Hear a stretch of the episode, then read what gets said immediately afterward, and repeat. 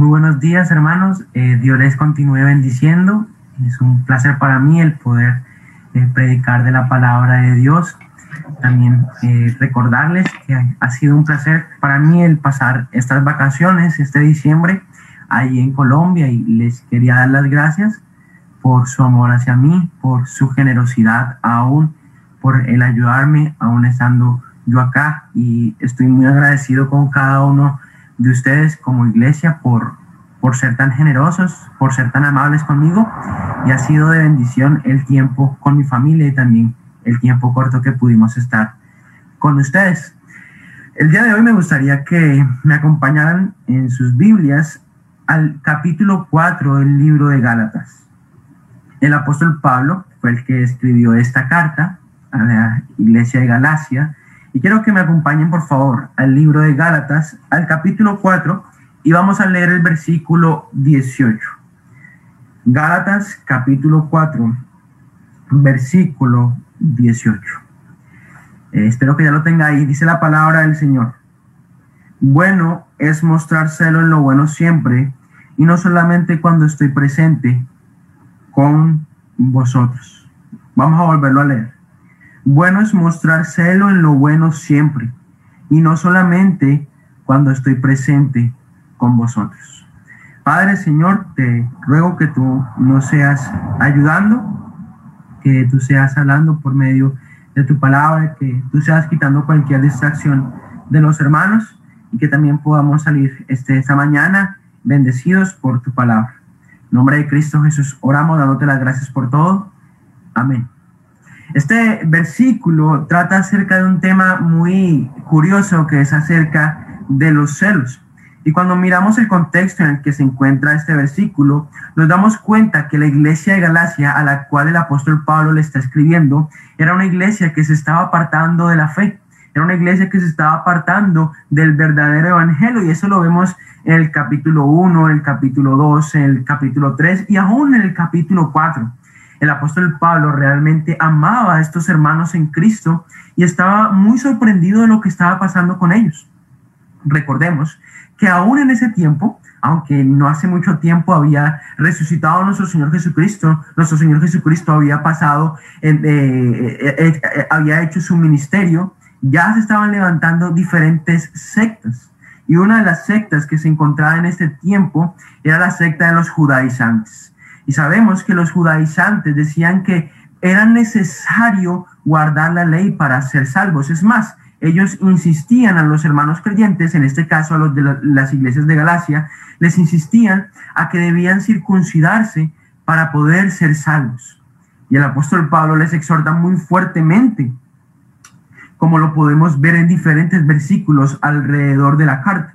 Por ejemplo, el capítulo 4, el versículo 9 dice, el versículo 9 dice, más ahora conociendo a Dios, o más bien siendo conocidos por Dios, ¿cómo es que os volvéis de nuevo a los débiles y pobres rudimentos a los cuales os queréis volver a esclavizar? Estos hermanos estaban regresando otra vez a la ley, se estaban enfocando en la ley, se estaban enfocando en esa esclavitud y estaban volviendo de eso y dejando a un lado la libertad en Cristo que habían obtuvido por la gracia de Dios. En el capítulo 3, el versículo 1 dice, oh Gálatas insensatos, ¿quién os fascinó para no obedecer a la verdad? A vosotros, antes cuyos ojos Jesucristo ya fue presentado claramente entre vosotros como crucificado. El versículo 3 dice, tan necios sois, habiendo comenzado por el Espíritu, ahora vais a acabar por la carne. Vemos claramente que esos hermanos habían recibido el Evangelio de verdad. El apóstol eh, Pablo había estado con ellos predicándoles el Evangelio ellos lo habían recibido aún. Pero al pasar el tiempo se estaban apartando de él. En el capítulo 4 nos damos cuenta también que el, el apóstol Pablo relata cómo fue el recibimiento de los hermanos cuando él fue a ellos. El versículo 14 dice, del capítulo 4, y no me, des, no me despreciasteis ni desechasteis por la prueba que tenía en mi cuerpo. Antes bien me recibiste como a un ángel de Dios, como a Cristo Jesús. El apóstol Pablo les está recordando a ellos que él cuando fue a, a Galacia, ellos lo habían recibido con mucho amor. Es más, lo más seguro es que, como sabemos por este pasaje y por otros pasajes, el apóstol Pablo tenía una dificultad física. No sabemos con claridad cuál es. Podía ser malaria, otros decían que era problemas de ojos, pero dice la palabra del Señor que no lo habían desechado la, la iglesia de Galacia, sino que lo habían recibido aún como a Cristo Jesús. Pero después del tiempo, como se estaban apartando de la verdad, como se estaban apartando del Evangelio, también se estaban apartando de Pablo. Y esta iglesia, e, e, esta carta es para animar a la iglesia a que sigan en la libertad en Cristo, a que no se dejen fascinar por otras enseñanzas falsas que son ajenas a las escrituras. Es ahí cuando encontramos el versículo 18 que acabamos de leer. Bueno es mostrárselo en lo bueno siempre y no solamente cuando estoy presente con vosotros. El tema que me gustaría tratar el día de hoy es acerca de los celos. Y cuando miramos el significado de la palabra celos en este, en este, en este pasaje, nos damos cuenta que los celos significa un calor interno hacia algo.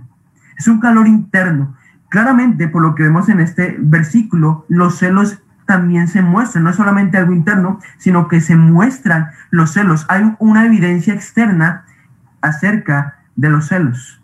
Comúnmente cuando decimos que una persona es celosa, decimos que está mal. Y la verdad es que los celos no son malos de por sí. Los malos somos nosotros. Es lo mismo cuando la palabra de Dios habla acerca de la ira. La ira no es mala, pero los malos somos nosotros. Cuando nosotros en nuestra carne tenemos ira, pecamos y ahí está mal. Cuando nosotros tenemos esos celos amargos que se describen en Santiago capítulo 4, estamos pecando y está mal. Pero también sabemos por la revelación de la escritura, nos damos cuenta que Dios es un Dios celoso, que Dios es un Dios de ira. Y claramente ese no es una mala ira y no es un mal celo, porque es Dios y sabemos que Dios es santo y perfecto y todo lo que él hace está bien. Cuando él tiene celos, está bien, son celos justos. Cuando él tiene ira, es ira justa, no está mal. Y nosotros aún tenemos que imitar esto. Le quería preguntar a usted, hermano, ¿usted alguna vez ha sentido celos? ¿Usted alguna vez ha sentido ese calor interno hacia algo o alguien? Yo creo que sí. Yo lo he sentido. en, este, en estas vacaciones, Sofía me molestaba mucho acerca de eso, diciendo que yo soy muy celoso y también a mi padre. Y la verdad es que sí, todos tenemos celo hacia algo o alguien. Y lo hemos tenido tal vez. Una definición que encontré en un diccionario acerca de los celos, significa tener calor hacia algo o encontrar algo. Pero el diccionario dice sentimiento que experimenta una persona cuando sospecha que la persona amada siente amor o cariño por otra. Y esta es una definición en cuanto al contexto del ser humano, ¿no? Ese es el celo que tiene el ser humano de por sí. Cuando tenemos celo es porque sentimos que nos están quitando algo, y estas vacaciones pude compartir con mi familia y algo que me pareció bien interesante es que los celos tienen una relación muy estrecha con la envidia. No son lo mismo, pero tienen una relación muy estrecha. Cuando estuvimos el 25 de diciembre con mi familia en, el Huila, pudimos compartir con parte de la familia de mi mamá. Y había un niño, un primito bien chiquitico, también un poquito gordito, que llamaba, le pusieron por nombre Jesús y ese niño se la pasaba de lado a lado. Estábamos en unas piscinas y se la pasaba de una piscina a la otra piscina y estaba siempre agarrado de la mano de su mamá, siempre quería estar con su mamá. Uno de mis primos mayores decidió imitar al niño chiquitito y empezó también a, a consentir a la mamá, a ver cómo reaccionaba el niño. El niño inmediatamente se enfureció, soltó la mano de la mamá, se levantó y le pegó a mi primo mayor. Y decíamos, pero ¿por qué pasa esto? Y el niño rápidamente volvió a coger a su mamá y se la llevó a la otra piscina. Después volvió, mi primo mayor volvió a hacer lo mismo y el niño también se enfureció. No le gustaba eso. Tiempo después hablamos aún con el papá de este niño y decía que ni siquiera el mismo papá dejaba que tocara a, a su mamá. Eso tiene una relación muy estrecha con los celos. Ese niño no quería que nadie más estuviera con su mamá, sino solamente este niño. Y eso va muy de acuerdo con los celos. Cuando miramos a una tasa en el mundo acerca de problemas en el matrimonio, aún acerca de muertes, es por problema de celos. Y sabemos que esos celos no son, no son buenos, son celos amargos. Pero el día de hoy me gustaría hablar acerca de los celos y en primer lugar me gustaría hablar acerca de nuestro Dios celoso.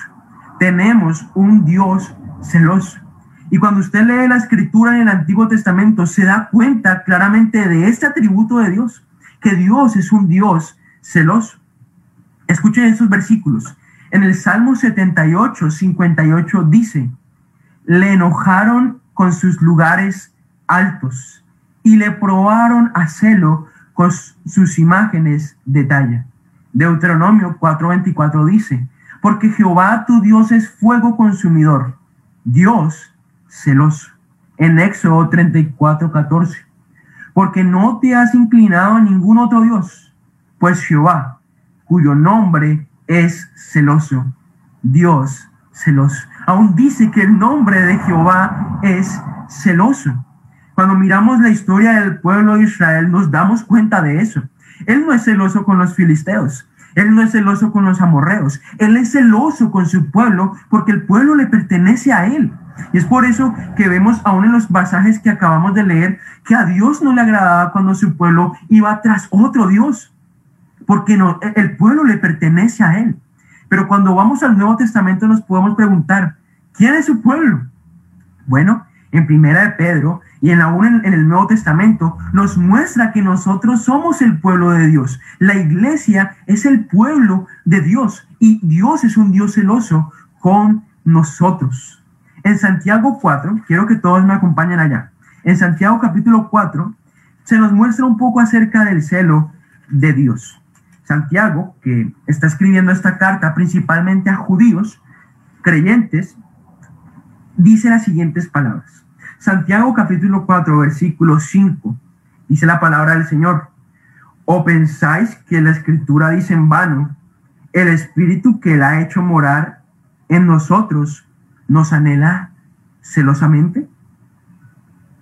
Lo que está escribiendo aquí el, el, el, escritor Santiago, el medio hermano de nuestro Señor Jesucristo, y lo que está queriéndonos decir Dios exactamente es que, que no podemos ignorar que el Espíritu que Él ha hecho morar en nosotros nos anhela celosamente. Este versículo dice que eh, está en la Escritura y cuando vamos al Antiguo Testamento no encontramos un versículo que diga lo mismo, pero sí va muy acorde con lo que dice toda la escritura.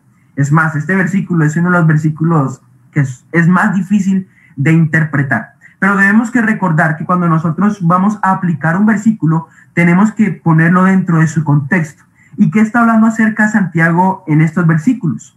Bueno, lea desde el versículo 1, capítulo 4, versículo 1, dice, ¿de dónde vienen las guerras y los pleitos entre vosotros? ¿No es de vuestras pasiones las cuales combaten en vuestros miembros?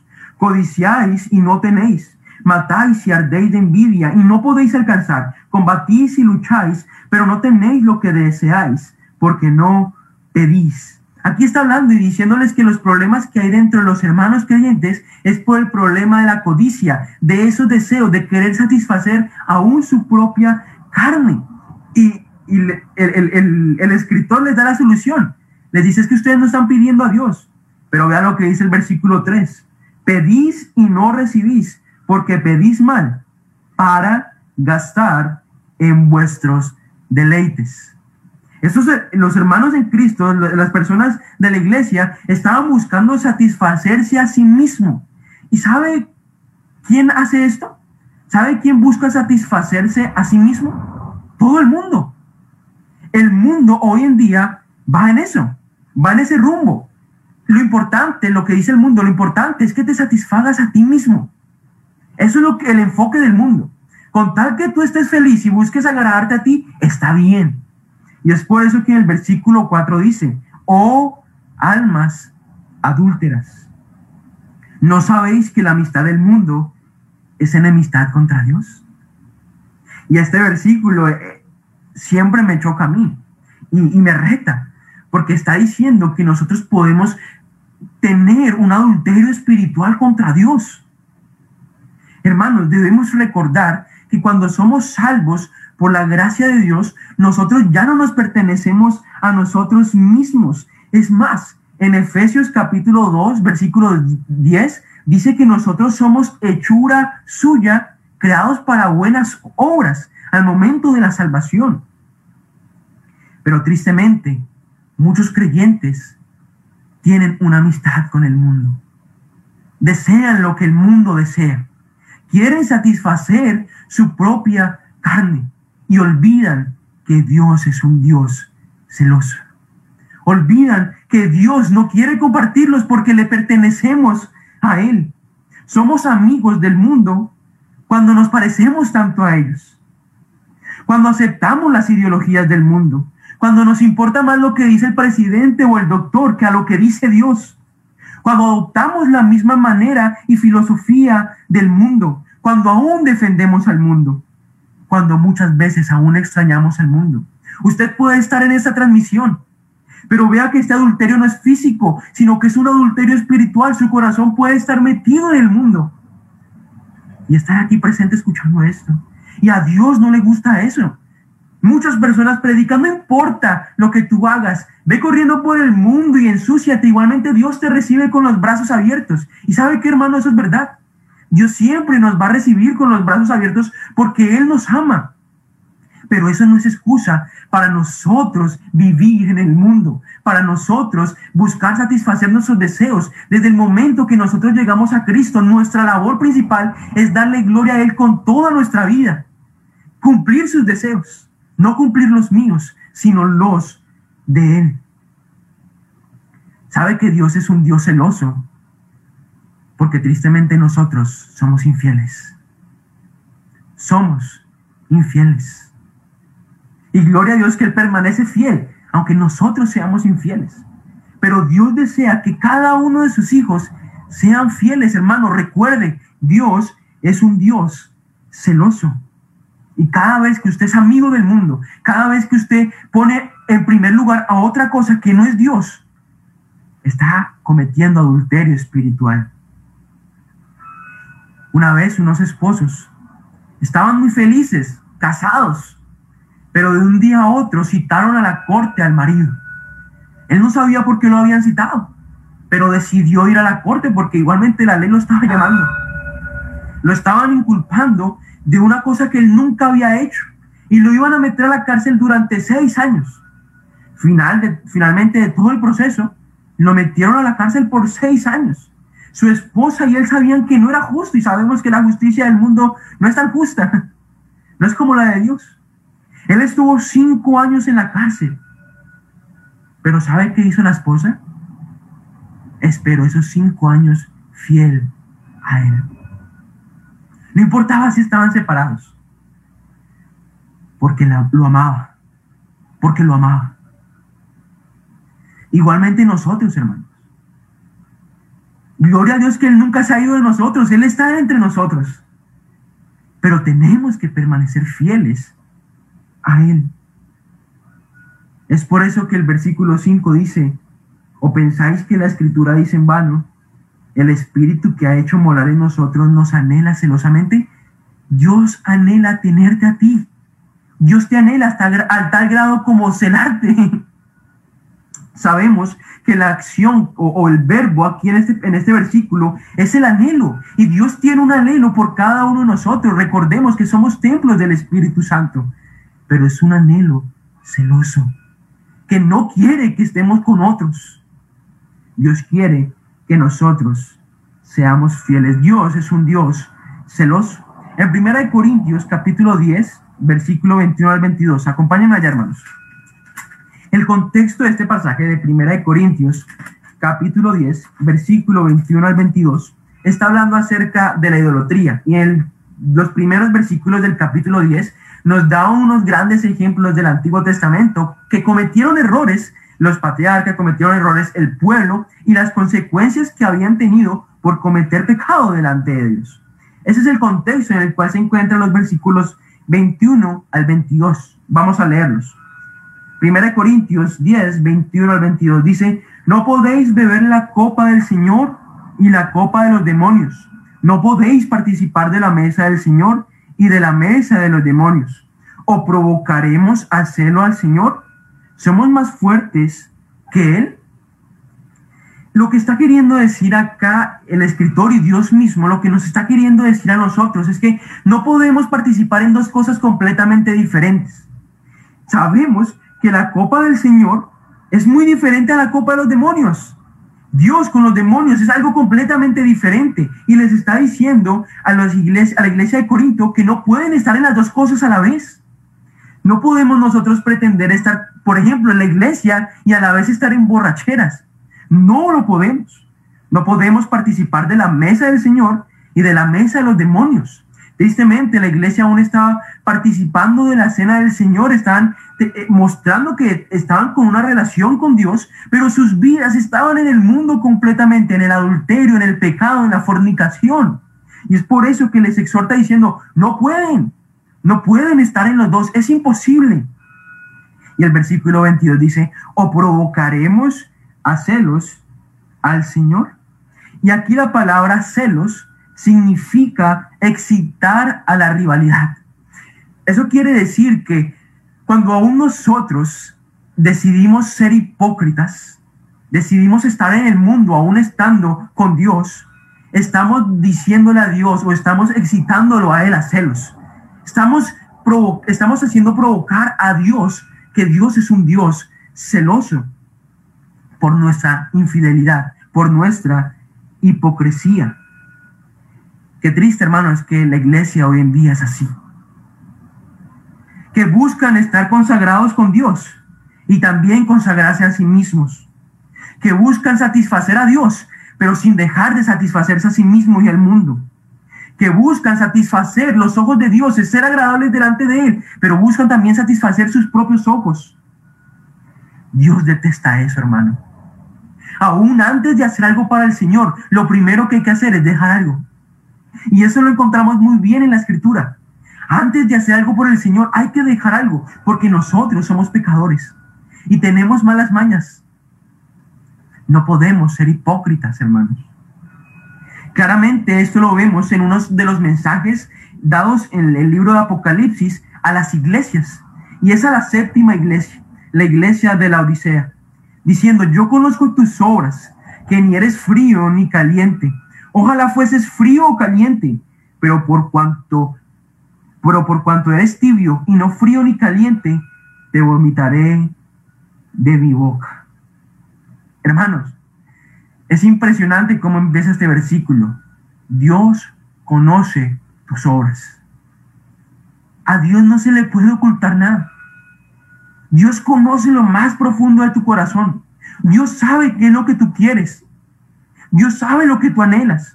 Dios sabe si tú le estás siendo fiel o le estás siendo infiel. Puedes engañar al mundo, puedes engañar al pastor, puedes engañar a tu familia, pero a Dios no lo puedes engañar. Dios conoce tus obras.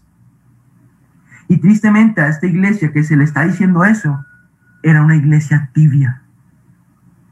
Que decían querer agradar al Señor, pero querían seguir aún estar en el mundo. Con su boca decían amar al Señor, pero con sus acciones demostraban amar el mundo. ¿Cuántas personas, aún nosotros, tristemente, caemos en esto, hermanos? Y Dios detesta eso. Dice este mismo versículo que Dios tolera aún más a las personas frías que a las personas tibias. Dice que aún eso le produce a Dios vómito. Y cuando vemos el contexto aún cultural de la iglesia donde se encontraba la Odisea, por ahí pasaba un río que comúnmente era tibio. Y cuando los ciudadanos tomaban de esa agua, lo único que hacían era vomitar. Es como, cuando uno estaba en casa y tenía un poco de revuelto en, en el estómago, que le daban a uno un vaso de agua tibia que era para vomitar. Lo mismo pasa acá. Cuando las personas son hipócritas con Dios, Dios la detesta. Dios no lo tolera. ¿Y cuánto falta predicar acerca de esto? Claro, Dios es amor. Sí, Dios es misericordioso y lo muestra todos los días, cada la mañana. Pero Dios también es un Dios celoso. Y Dios es un Dios de ira. Y Dios quiere que nosotros seamos fieles a Él, sin importar lo que pase. Porque Él es nuestro Dios. Hermanos, seamos calientes. Que si decimos amar al Señor, que nuestras vidas y acciones muestren que amamos al Señor. Y si fallamos, pues vayamos a Él humillados, humildes de corazón, porque Él nos perdona. Él sabe que aún en esta tierra va a ser difícil lo que estamos pasando, pero tenemos que ser fieles a Él. Busquemos la aprobación de Dios. En primer lugar, vemos que Dios es un Dios celoso. Leamos este versículo, hermano. Escúchelo. Deuteronomio 32, 20 al 21. Y dijo, esconderé de ellos mi rostro. Veré cuál será su fin, porque son una generación perversa, hijos infieles. Ellos me movieron a celos con lo que no es de Dios. Me movieron a celo con lo que no es de Dios me provocaron a, ir, a ira con sus ídolos. Yo también los moveré a celos con un pueblo que no es pueblo. Los provocaré a ira con una nación insensata. Aquí Dios le estaba hablando al pueblo, le estaba diciendo, porque tú has sido infiel, porque tú me has movido a, a celo y a ira, tendrás tus consecuencias. El pecado, hermano, y la infidelidad trae consecuencias a nuestra vida. Y lo más triste es que dice al principio, esconderé de ellos mi rostro. No olvide que Dios es un Dios celoso y Él es santo. Y si queremos ser fieles, tenemos que también nosotros ser santos, hermano. Vemos que Dios es un Dios celoso y nos tenemos que gozar en eso no es algo para estar tristes, sino para estar felices, porque Él nos ama y quiere que nosotros seamos fieles a Él. En segundo lugar, hermanos, vamos a ver el celo del mundo. El celo de las sectas lo podríamos decir así. Y ese lo encontramos en el pasaje que leímos al principio, en Gálatas capítulo 4. Recuerde que yo les decía que el contexto es que los judaizantes estaban entrando a la iglesia, estaban enseñando algo no del evangelio y los estaban arrastrando a los viejos rudimentos. Vea cómo era el celo de ellos. Dice el versículo 17 de capítulo 4 de Gálatas. Capítulo 4 de Gálatas, versículo 17. Tienen celo por vosotros, pero no para bien sino que quieren apartaros de nosotros para que vosotros tengáis celo por ellos. Fíjese que no siempre cuando uno tiene celos es muestra de algo bueno. Fíjese por este versículo. Los judaizantes, que es cuando dice tienen celo por vosotros, está hablando de los judaizantes que estaban sintiendo celos por los hermanos cristianos de la iglesia de Galacia. Ellos estaban sintiendo celos por esos hermanos pero eh, no eran un celo bien intencionados, no eran un celo para que estuvieran apegados a Dios, para que se acercaran a Dios, sino que el celo de ellos tenía un propósito. Y el propósito del celo que mostraban los judaizantes hacia los cristianos es que tarde o temprano los cristianos también fueran celosos con ellos. Qué celo tan egoísta. Es lo mismo cuando nosotros vemos a una pareja y que una persona es celosa y la otra persona no es celosa y que dice, yo quiero que sean celosos conmigo, pues yo voy a mostrar celos. Es casi lo mismo. Y eso lo vemos aún en las sectas el día de hoy. Si usted se da cuenta, cuando nosotros vemos los mormones, los adventistas, todos ellos dicen que tienen que alejarse completamente de cualquier persona porque esos son celos. Y sabe que tarde o temprano las personas que obedecen a una de esas sectas terminan defendiéndolas. Lo mismo estaba pasando acá ya aún estaban sintiendo celos los hermanos de la iglesia de Gálatas, de la iglesia de Galacia. ¿Por qué? Porque aún estaban hablando mal del apóstol Pablo. Estaban hablando aún mal del apóstol Pablo. Estaban hablando acerca que estaban dando un evangelio falso. Pero sabemos que eso es mentira. El mundo también actúa de esta manera, hermano. El mundo actúa como deseándonos, como queriéndonos, como que solamente quiero que te fijes en el mundo, pero solamente tiene el propósito de que nosotros también defendamos o seamos celosos con el mundo. La pregunta que nos podemos hacer es, ¿por qué cosas tú estás sintiendo celos hoy? ¿Sientes celos por las cosas vanas como la del mundo? ¿Sientes celos cuando hablan de un equipo de fútbol? ¿Tienes celos cuando hablan acerca de, de un alcalde, de un gobernador? ¿Tienes celos cuando hablan aún de cosas boas? Porque tristemente, eso es lo que está pasando. Nos tenemos un calor interno por las cosas vanas, pero no por las cosas que tienen valor. Tenemos un calor interno aún por nuestra patria, pero no por la patria celestial. Y es ahí cuando estamos fallando, hermanos. Vemos que el celo de Dios es perfecto, pero el celo del mundo no. Es como egocéntrico, solamente para que mírenlo a Él. Así aún hay muchos predicadores, muchos que se llaman apóstoles, muchos que se llaman profetas, que predican solamente para que los miren a ellos, hermano. A mí me duele cuando una persona de la iglesia se va, se, descarría, cuando una, una, persona de la iglesia aún peca y, uno siente un celo, pero no es un celo para que se fijen en mí, sino para que vuelvan a Dios. Es más, el apóstol Pablo, al escribir esta carta, está mostrando un celo por, por, sus hijos, por a los que él había predicado. Pero no era para que alabaran a Pablo, sino para que alabaran a Dios, para que volvieran otra vez a la fe. Pero así no era el celo que estaban teniendo los judaizantes o las sectas. En primer lugar, vemos el celo de Dios. En segundo lugar, vemos el celo del mundo. Y en tercer lugar, hermano, vemos el celo del creyente. Y ese lo encontramos en el versículo 18 que leímos al principio.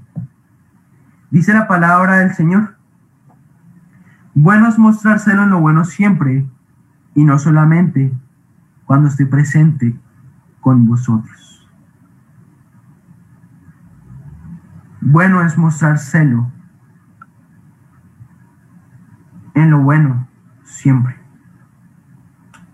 ¿Quiere hacer algo bueno, hermano? Muéstreselo por lo bueno. Muéstreselo. Su vida demuestra, con sus acciones, demuestra lo que es. Yo tengo una tía muy celosa, y tal vez está escuchando esto. Yo tengo una tía muy celosa, y ella lo demuestra, lo expresa. Que nosotros también podamos sentir un celo por las cosas buenas. Y nos preguntamos, ¿qué son las cosas buenas? Por lo que leemos en el pasaje, nos damos cuenta a qué quiere hacer referencia el apóstol Pablo. Y cuando habla de lo bueno, está hablando acerca del Evangelio. Hermano, lo único bueno que aún nosotros podemos encontrar es lo que sale en la palabra de Dios. Nosotros tenemos que ser celosos con lo que dice la palabra de Dios que podamos ser radicales, que sintamos calor, aun cuando dicen algo que no es conforme a la escritura. Vivimos en un mundo que todo es relativo, pero sabemos que lo bueno es lo que es moralmente perfecto. No hay cosas media buenas, no, no, no, es algo malo o algo bueno. Así de sencillo, o es bueno o es malo. Y Dios quiere que nosotros seamos o mostremos celo por las cosas buenas. Dios quiere que nosotros seamos celosos con su palabra, que al momento de nosotros conocer más a Dios, que seamos celosos, que seamos celosos aun cuando no se predica fielmente la palabra de Dios, que seamos celosos con nuestra fe, hermano, lo que le estaba faltando a la iglesia de Galacia. Como dice la palabra de Dios más adelante, contendamos ardientemente por la fe que seamos celosos aún cuando vamos a la iglesia.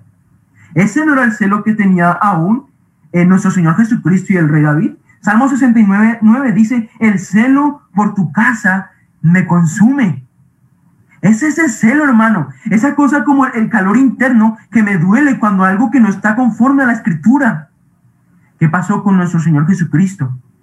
Cuando vio que estaban haciendo lo incorrecto, volcó las mesas porque era celoso por las cosas buenas. Y nosotros también tenemos que ser celosos, que seamos celosos, que, nos, que sintamos calor interno cuando blasfeman el nombre de Dios, cuando aún dicen cosas oeces, cuando alguien aún habla mal de nuestro pastor, cuando alguien aún habla mal de la iglesia, cuando alguien se burla de las verdades bíblicas, cuando alguien diga que Jesús no es Dios, ahí sí mostremos celo. Ahí sí sintamos calor interno. Porque aún la palabra de Dios dice que las personas que dicen que Jesús no es Dios, ni siquiera les des bienvenida a la casa, no los aceptes. Nosotros no creemos en el Evangelio ecuménico, que dice, no importa lo que creamos, no importa, lo importante es el amor. No, hermano, lo que nos une es la verdad, y la verdad es lo bueno, y la verdad es lo que está en la palabra de Dios, es Cristo Jesús aún. Y nosotros tenemos que mostrar celo por estas cosas. Falta que se levante la iglesia y sea celosa por esto. Pero tristemente, la iglesia aún ha dejado la verdad, ha dejado lo bueno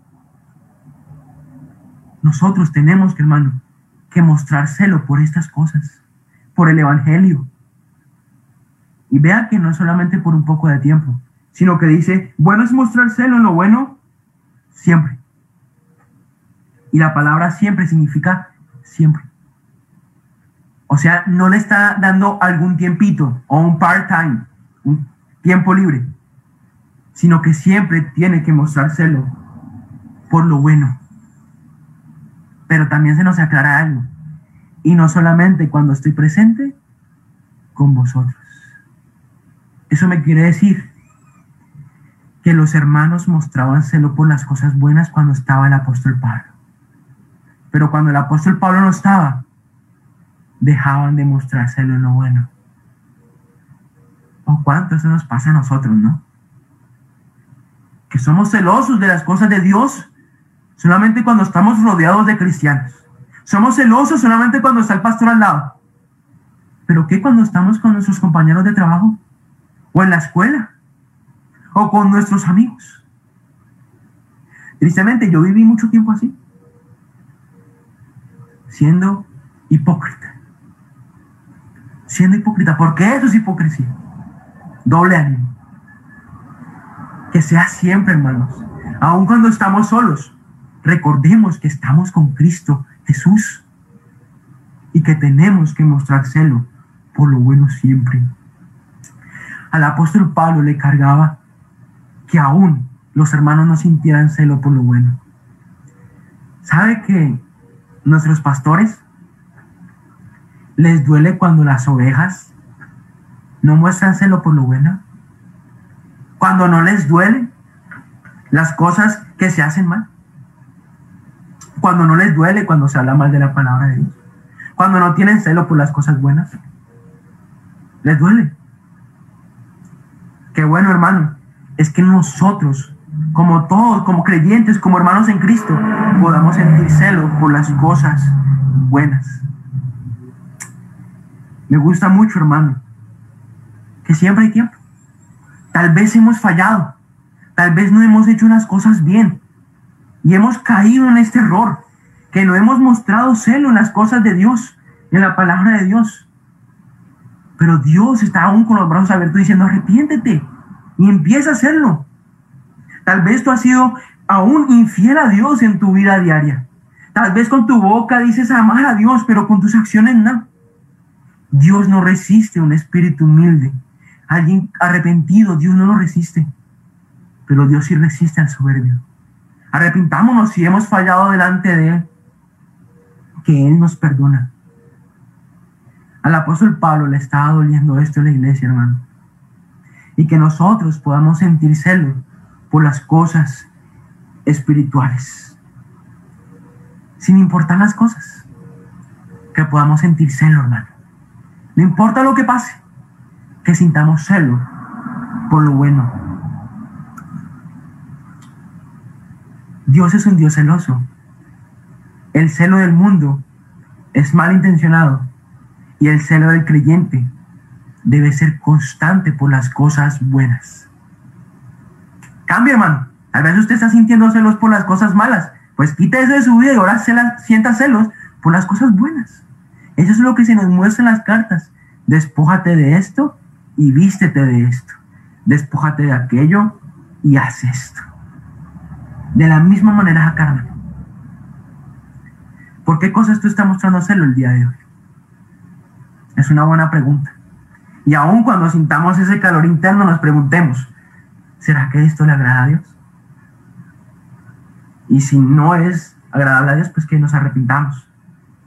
Pero si le agrada a Dios, aunque nos rechacen, que podamos seguir siendo fieles a Dios. Padre, gracias por tu palabra y por tus bendiciones. Gracias porque por medio de ella podemos aprender muchas cosas. Que podamos, Señor, cada día amarte más y más. Que podamos aún conocer lo bueno. Y así también celarlo, Señor. Perdónanos porque muchas veces hemos sido infieles, te hemos fallado. Y ayúdanos, Señor, a serte fiel a ti. Gracias por tu misericordia y por tu bondad. Ayúdanos aún a discernir lo que hace el mundo, Señor. Que podamos, Señor, estar despiertos, estar pendientes, Señor, para no caer, Señor, para no ser amigos del mundo, sino serte fieles a ti siempre. Gracias por tu palabra, Señor. Gracias porque tú eres un Dios celoso, tu nombre es celoso. Y toda la gloria sea para ti. En nombre de Cristo Jesús oramos. Amén. Pues Dios les bendiga, hermanos. Un saludito a todos.